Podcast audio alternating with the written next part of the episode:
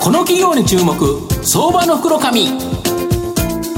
このコーナーは情報システムの課題をサブスクリプションサービスで解決するパシフィックネットと東京 IPOIR ストリートを運営する IR コンサルティング会社フィナンテックの提供を財産ネットの政策協力でお送りします。ここからは相場の福の神財産ネット企業調査部長藤本信之さんとともにお送りいたします。藤本さん、こんにちは。毎度、相場の福の神こと、藤本でございます。よろしくお願いいたします。まあ、週末でラグビーワールドカップ終わっちゃいました。そう終わっちゃいましたね。次は、まあ、野球と思ったんですけど、ね、阪神の選手、誰も出てないそうなんですか今回。あ、それは、それはスターが欲しいなと思うんですが、はい、そのスターのようなですね、会社、はい、今日ご紹介したいと思います。今日はですね、証券コード3393、東証一部上場、スターティアホールディングス代表取締役社長、兼最高経営責任者の本郷秀幸さんにお越しいただいています。本郷さん、よろしくお願いします。よろしくお願いいたします。よろしくお願いします。お願いいたします。スターティアホールディングスは東証一部に上場してまして、現在株価619円、1単位6万円強で買えるという形になります。東京都新宿区西新宿にですね本社がある中堅企業に副社機やサーバーなどの IT インフラを販売保守メンテナンスを行う IT インフラ事業とマーケティングオートメーションツール電子ブック、AR、拡張現実ですね、などのデジタルマーケティング事業、こちらがですね、日本柱の企業という形になるんですが、あの、本郷社長、IT インフラ事業は、まあ10%程度のですね、安定的な成長が期待できるそうなんですが、まあその中でですね、この月額課金のいわゆるサブスクリプションモデル、これにですね、徐々に転換されてる、これどういうことですかね？はい。えー、皆様ですね、はい、えー、最近の世の中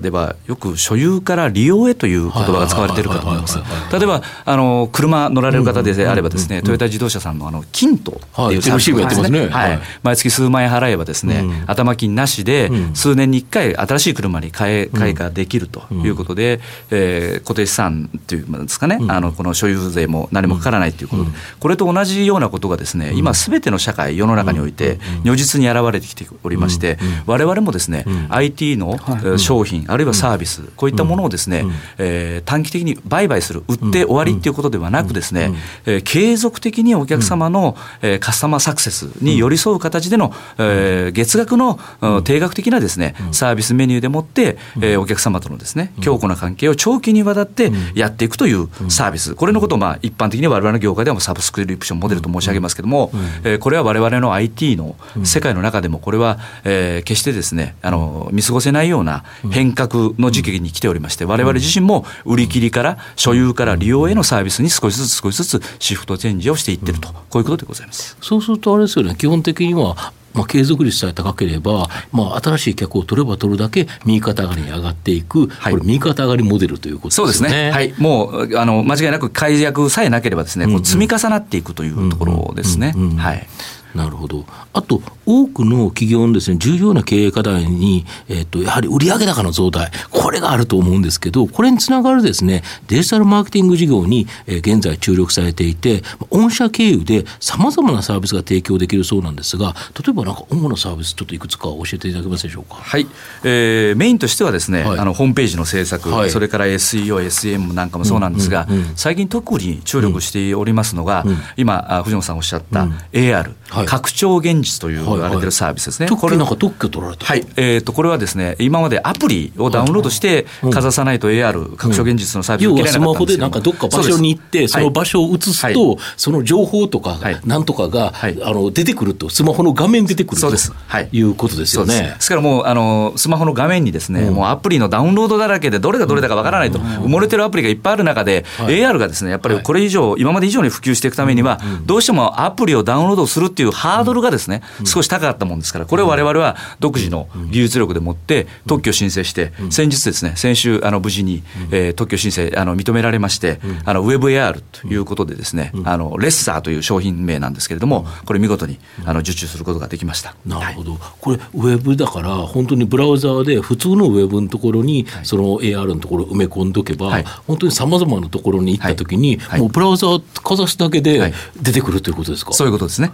これ、本当にいろんな、いろんな展開が考えられますよね、はい、その近くに行った時に、お店の情報とか、商品の情報とか、例えばその名産、なんかね、そういうところに行ったら、なんかそれの情報、いろいろ入ってきたら、すごいですよね、はい。はい、これはもう本当にびっくりっていうんですかね、うん、サプライズ的ないろんなですね、うん、あのマーケティングの中のオムニチャンネルのアナログの部分でのですね、画期的なサービスとして、非常にですね大きい期待っていうのがね、これから可能性としてはあるんじゃないかなとそその場所に行ってだから、はい、いわゆるオンラインツーオフラインという形で、はい、実際の店舗とこのネットが融合していくということでいうと、はい、本当にさまざまいろんな展開考えられるとそうですね。いうことですよね。でそれはですね、うん、その AR 単品ではあまり意味がなくてですね、そこにちゃんとウェブホームページですね、うん、えー、こういったものそれから SEO、SEM もそうですし、それから後ほど少し詳細申し上げますけれども、うん、マーケティングオートメーションツールというですね、まあ、ホームページの自動化と申し上げたらよろしいんでしょうか。こういったものも絡んでですね O2 をオムニチャンネルっていうのが一つ完成していくのかなと。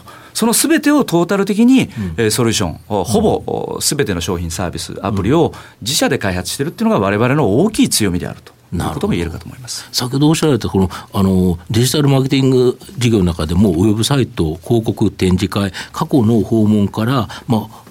えー、商談をですね作り出すですね、はい、マーケティングオートメーションツール、はい、まあ、これのバウナウっていうのが、はい、まあ、御社の場合、無料でですね、一部使えるために、3000社以上の企業が導入して、もう国内のシェアがトップと。いうことなんですけど、これ、どういうものなんですかね、はい、これもあの先ほど申し上げたようにですね、うん、ホームページのまあ簡単に言うと、自動最適化、うん、あるいはですね営業マンを抱えておられる企業様からすると、うん、営業マンの方にですね、商談以外の時間、無駄なエクセルで顧客管理だ、なんだかんだって、こういったメールを配信したりだとかですね、こういったことを、無駄なことをやらず、これを AI とテクノロジーを使って、自動化してですね、見込み客、見込みのお客様のですね、最高、最適な効率化と申し上げますか、こういったものを一連としてできるサービス。のことをまあ総称して、マーケティングオートメーションツールというふうに思あれ申し上げておりまして、われわれのシェアとでいきますとですね、えー、実は、えー、上場企業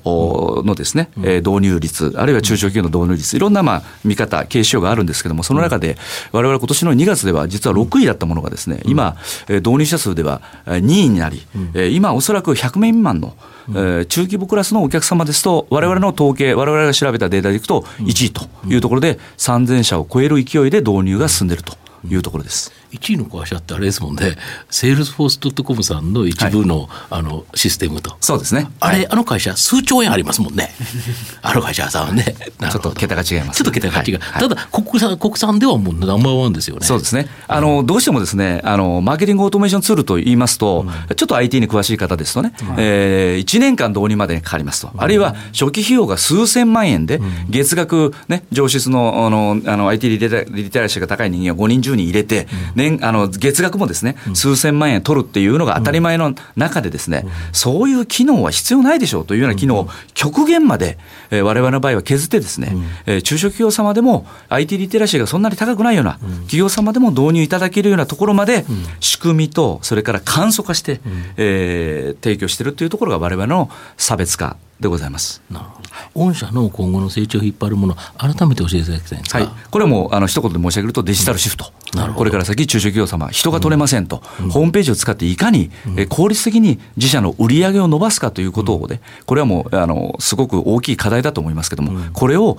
えー、日本の国内の中でどんどんどんどん支援をしていってですね、それをアジアにまで広げていくというところが我々の当面の、えー、牽引していく、えあるいは目標としているところです。なるほど。よく今あの、デジタルトランスフォーメーションとか言っちゃって、はい、でもあの、何からやってんだかよくわかんないみたいな、はい、あの、はい、ところあるかと思うんですけど、御社の方にそういうことを相談すると、大体なんとかしてくれるみたいな、そんな。ことなんですか、ね、もう平たく申し上げるとその通りです。先ほどのバウナウのところで言うと、あの、えっ、ー、と、これまでだと、えーと、定義を作って、体制作って、準備がかかるところが、御社の場合、テンプレートに沿ってやれば、その通りです。だからもう、そんなになんか、私も IT リテラシー低いんですけど、はい、まあ、そういう人間でもなんかい、いや、いけそうな感じなんですか、ね。はい、もう簡単ですね。はい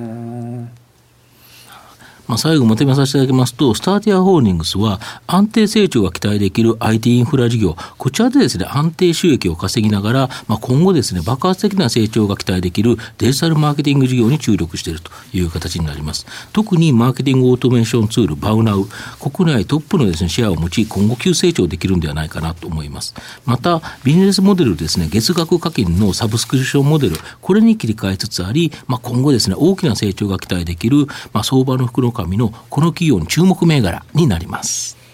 今日は証券コード3393東証一部上場スターティアホールディングス代表取締役社長兼最高経営責任者本郷秀之さんにお越しいただきました。本郷さんどうもありがとうございました。ありがとうございました。ありがとうございました。藤本さん今日もありがとうございました。どうもありがとうございました。IT の活用と働き方改革導入は企業の生命線東証2部証券コード3021パシフィックネットは IT 機器の調達、運用保守、クラウド活用まで情報システム部門をサブスクリプション型サービスでサポートし、企業の IT 戦略を応援する信頼のパートナーです。取引実績1万社を超える IT サービス企業、東証2部証券コード3021パシフィックネットにご注目ください。この企業に注目相場の福の神こ